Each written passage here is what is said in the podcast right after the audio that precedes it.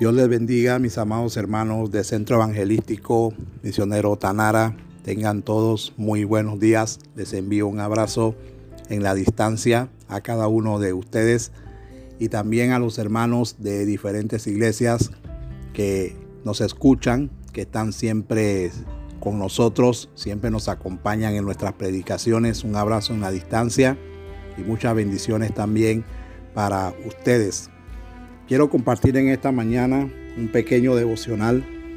Eh, después de haber orado y pedido a Dios por cada uno de ustedes, le hemos pedido a Dios que les guarde de toda frialdad, de todo desánimo. Le hemos pedido al Señor que le guarde a usted de todo deseo de volverse atrás y de abandonarlo todo. Qué mejor manera, mis hermanos, de ser inspirados y de ser fortalecidos con el consejo de la palabra de Dios. Romanos 8:18 dice de la siguiente manera el apóstol inspirado. Pues tengo por cierto que las aflicciones del tiempo presente no son comparables con la gloria venidera que en nosotros ha de manifestarse. Porque el anhelo ardiente de la creación es el aguardar la manifestación de los hijos de Dios porque la creación fue sujetada a vanidad no por su propia voluntad, sino por causa del que la sujetó en esperanza, porque también la creación misma será libertada de la esclavitud de corrupción a la libertad gloriosa de los hijos de Dios, porque sabemos que toda la creación gime a una y aún está con dolores de parto hasta ahora. Y no solo ella, sino que también nosotros mismos que tenemos las primicias del Espíritu, nosotros también gemimos dentro de nosotros mismos, esperando la adopción, la redención de nuestro cuerpo, porque en esperanza fuimos salvos, pero la esperanza que se ve no es esperanza, porque lo que alguno ve, ¿a qué esperarlo? Pero si esperamos lo que no vemos con paciencia, lo aguardamos. Hermanos queridos, eh, sabemos que estamos viviendo tiempos difíciles que Estamos viviendo tiempos donde la crisis sanitaria y la crisis económica que también se, se anexa a lo que está pasando, el caos social, el desempleo y muchas otras cosas que se están dando ahora mismo, sabemos que son situaciones que al comenzar este año nadie las estaba esperando, nadie esperaba un cambio como este, sin embargo sucedió.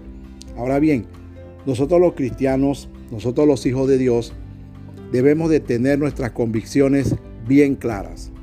Por ejemplo, el Señor nunca nos dijo a nosotros que en este mundo íbamos a tener el camino fácil.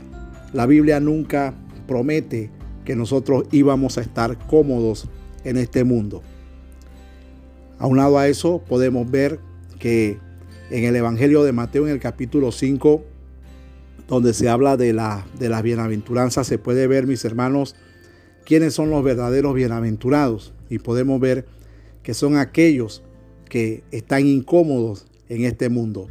Bienaventurados soy cuando por mi causa te vituperen y digan toda clase de mal contra ti mintiendo.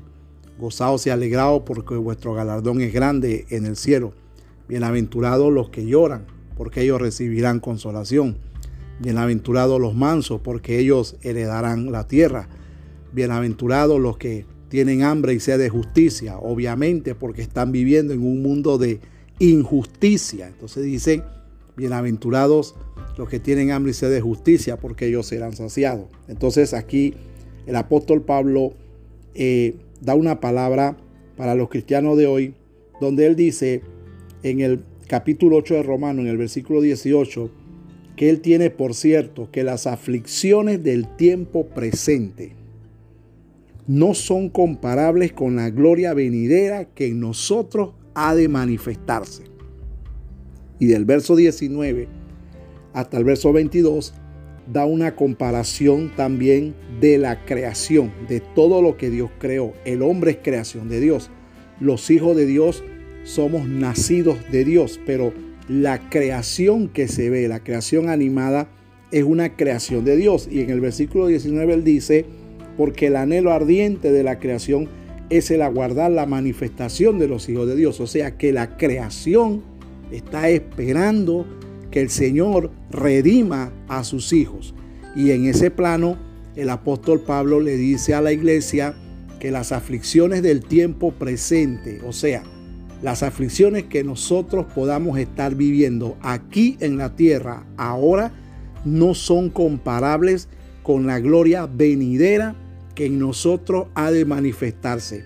Tanto así que la misma creación está pidiendo que Dios ya termine con esto y que el Señor redima a sus hijos, porque el verso 20 dice, porque la creación fue sujetada a vanidad, no por su propia voluntad, sino por causa del que la sujetó en esperanza, porque también la creación misma será libertada de la esclavitud de corrupción a la libertad gloriosa de los hijos de Dios. Porque sabemos, dice el 22, que toda la creación gime a una y aún está con dolores de parto hasta, hasta ahora. Y dice el 23, y no solo ella, sino que también nosotros mismos, que tenemos las primicias del Espíritu, nosotros también gemimos dentro de nosotros mismos, esperando la adopción, la redención de nuestros cuerpos porque en esperanza fuimos salvos. Quiere decir que cuando usted se salvó, cuando usted se arrepintió de sus pecados, usted recibió salvación y aparte de la salvación también recibió una esperanza y una esperanza eterna, una esperanza gloriosa y más gloriosa y mejor que lo que usted está viendo ahora. Ahora nosotros los cristianos estamos muy acostumbrados a ver las cosas en el presente. Claro, en el presente queremos solución, en el presente queremos estar bien, en el presente queremos que todo marche excelente, en el presente queremos que nada nos pase ni a nosotros ni a, nuestros seres queridos.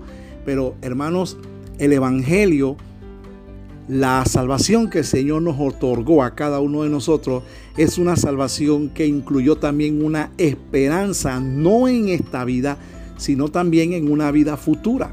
Dice la palabra del Señor que las aflicciones que nosotros estamos pasando aquí no se comparan con lo que viene. Entonces, quiere decir eso, hermano, que el cristiano tiene la capacidad de poder superar cualquier crisis. Tenemos la capacidad de estar aquí y es cierto que a nuestro alrededor hay injusticias, caos social, desempleo, eh, una economía quebrantada. Es cierto que a nuestro alrededor hay pandemias, eh, cosas que se están dando que para nosotros son injustas y a veces nosotros los cristianos también somos tocados por algunas de esas cosas, pero nosotros debemos de, tener siempre presente que la esperanza que nosotros como cristianos tenemos es una esperanza que abarca no solo aquí, sino también una mejor. ¿Qué quiere decir eso, mis hermanos? Que nosotros los cristianos aquí somos bendecidos por Dios y aparte de que somos bendecidos por Dios, no tenemos la garantía de que aquí nada nos va a pasar. El Evangelio no le ofrece esa garantía a nadie, a nadie en ninguna de las líneas de la Biblia sí nos promete bendición, pero no nos garantiza que nada nos va a pasar. Nada nos garantiza en un momento dado de que la economía, el problema económico no nos toque. No nos garantiza de que una injusticia no nos toque. No nos garantiza nada de eso. Somos seres humanos y estamos aquí y al igual que la creación está gimiendo que ya Dios termine esto, los que tenemos el Espíritu también gemimos por dentro, pero tenemos el consuelo, como dice el versículo 24, que en esperanza fuimos salvos, pero la esperanza que se ve no es esperanza, porque lo que alguno ve, ¿para qué esperarlo? Pero si esperamos lo que no vemos, con paciencia lo aguardamos.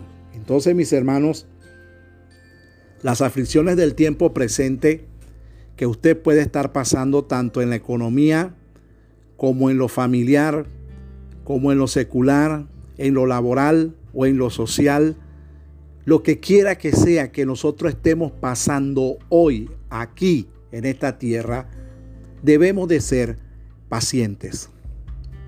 Acuérdese, hermano, en cada aflicción que usted pueda estar pasando, acuérdese de que aquí, en esta tierra, no nos vamos a quedar. De que nosotros somos de Cristo y Cristo cuando vino a este mundo, aparte de, de venir a hacer el sacrificio por nuestros pecados, Cristo, mis hermanos, también vino a mostrarnos el camino. Vino y nos mostró que Él es el camino, que Él es la verdad y que Él es la vida y que nadie va al Padre si no es por Él. Eh, Juan capítulo 14, Él nos vino a mostrar que en el cielo el Padre tenía muchas moradas y que hay moradas celestiales esperándonos si en un momento dado, mis hermanos, algo ocurre en esta tierra. Hay moradas celestiales esperándonos a nosotros porque nosotros tenemos una esperanza mejor que la esperanza que este mundo ofrece. Este mundo ofrece salidas, eh, hermanos, momentáneas. Este mundo ofrece salida en el licor, salida en la pornografía, en el sexo, eh, salida en la psicología y en tantas estrategias humanas.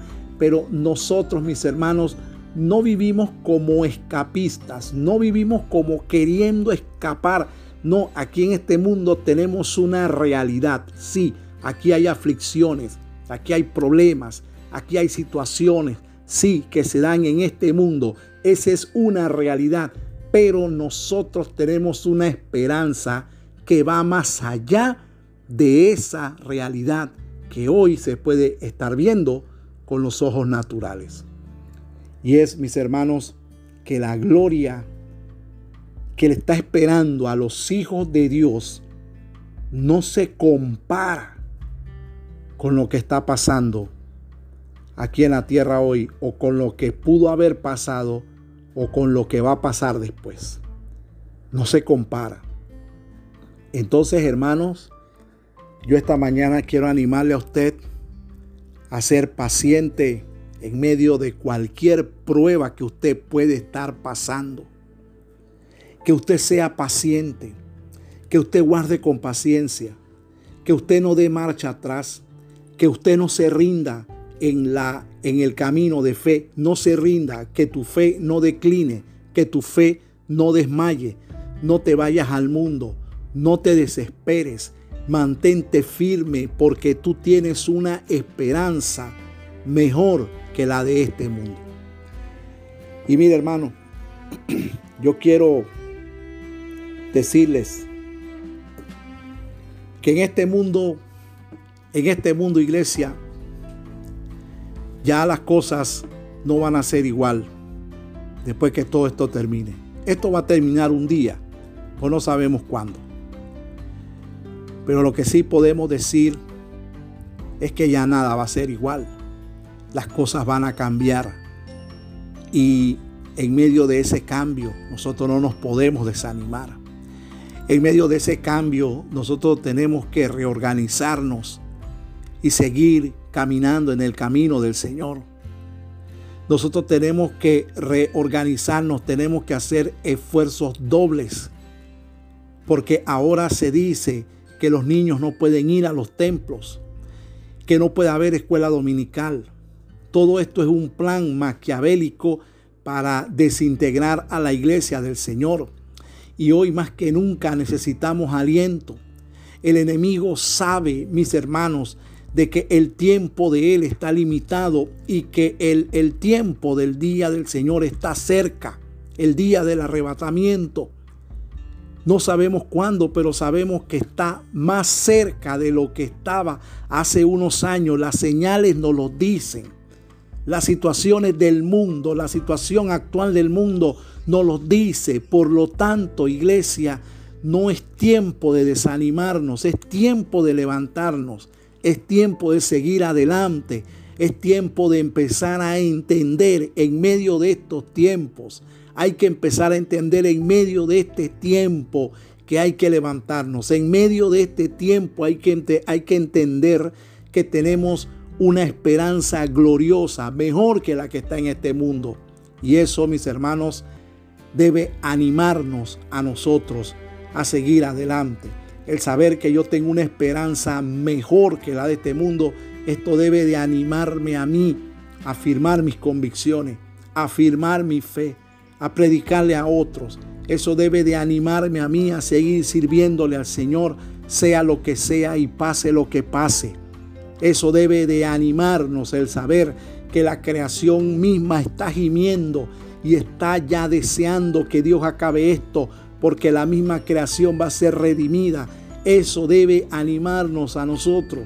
El Espíritu Santo nos recuerda hoy, en esta mañana, que tenemos una esperanza mejor, gloriosa, que la que nosotros podemos estar viendo ahora.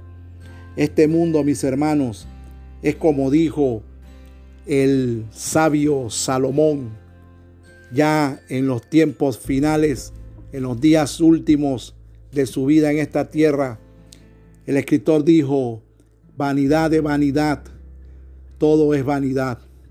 Debajo del sol todo es vanidad, mis hermanos. Aquí en este mundo todo se acaba. Aquí en este mundo todo es pasajero.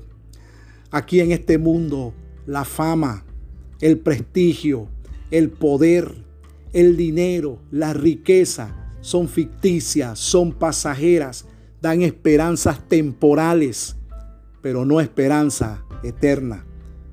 Y por eso, mis hermanos, nosotros debemos de llevar este mensaje y predicarlo a aquel que no lo conoce. Y decirle a aquellos que no conocen a Cristo que la esperanza que Cristo da a través del mensaje del Evangelio es una esperanza eterna. Los hombres hoy tienen temor. Los hombres hoy viven con miedo. Los hombres hoy viven con inseguridad. Los hombres hoy viven afanados y, turbados pensando qué será el mañana. Hermanos, mientras los gobernantes en este mundo sean hombres inconversos, sean hombres que no conozcan al Señor, aquí en este mundo van a suceder cosas malas, cosas que nadie espera, van a suceder mientras que los gobernantes de este mundo sean personas corruptas y pobre gente que vive esperanzada a lo que el hombre puede hacer, pobre gente que vive esperanzada a los cambios que el hombre pueda realizar en este mundo. Yo te quiero decir, hermanos, los hombres, los hombres son imperfectos. Los hombres pueden prometer cambios, pero los hombres no dan esperanza eterna. Los gobernantes no dan esperanza eterna. Esperanza eterna solamente la da Cristo, solamente la da el Señor. Entonces, hermano, a los gobernantes se les respeta. Hay que orar por los gobernantes, pero debemos de estar convencidos y bien claros de que nuestra esperanza está en el cielo. Aquí en la tierra obedecemos, sí, porque dice la palabra que hay que someterse a las autoridades terrenales y eclesiásticas. Aquí en la tierra obedecemos. Claro que tenemos que obedecer. Es bueno obedecer. Dios bendice la obediencia. Pero también estemos claros de que nosotros también caminamos por fe. Y en esta tierra, hermanos, podemos tener mascarillas, podemos tener gel alcoholado, podemos tener, hermano querido, distanciamiento social y todo lo que sea. Todo eso lo respetamos y lo cumplimos. Pero también estamos convencidos de una cosa, que si Jehová no guarda la ciudad, en vano velan los que la cuidan.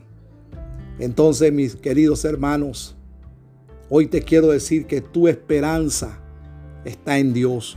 Tu esperanza está en el cielo. Y lo que a ti te está esperando es más glorioso que lo que se está viendo en esta tierra.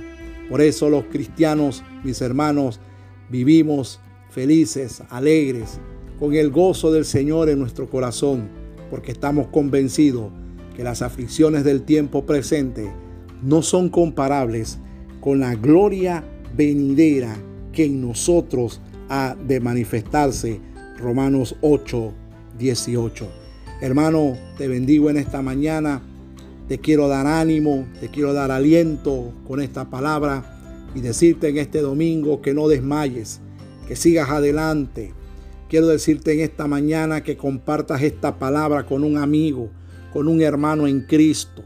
Quiero decirte que compartas esta palabra y le invites a alguien a conocer al Señor. Invites a alguien y le digas a alguien de que la esperanza que Cristo tiene es mejor que la de este mundo. El Señor hoy te dice, levántate, no te desanimes, sigue adelante, no pierdas tu fuerza. Hay premio para tu trabajo. El Señor tiene galardón para tu trabajo.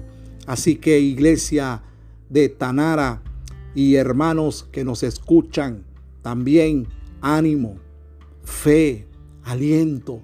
Sigan adelante, no se cansen. Y si en algún momento dado nos hemos cansado, respiremos hondo, tomemos un segundo aire y levantémonos, porque en el Señor hay esperanza y hay recompensa para nuestra obra y también para nuestra fe.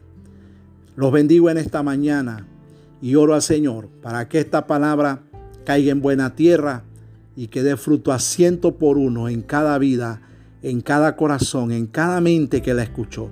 Que esta palabra penetre nuestros huesos, Señor, y, nos haga levantarnos en este día y seguir adelante, Padre en el nombre de Jesús. Bendice a tu pueblo de una manera muy especial, Señor. A ti la gloria y la honra, Padre. Amén y amén. Dios les bendiga, mis amados hermanos, y pronto estamos viéndonos en otro mensaje más de aliento para su vida. Saludo y paz.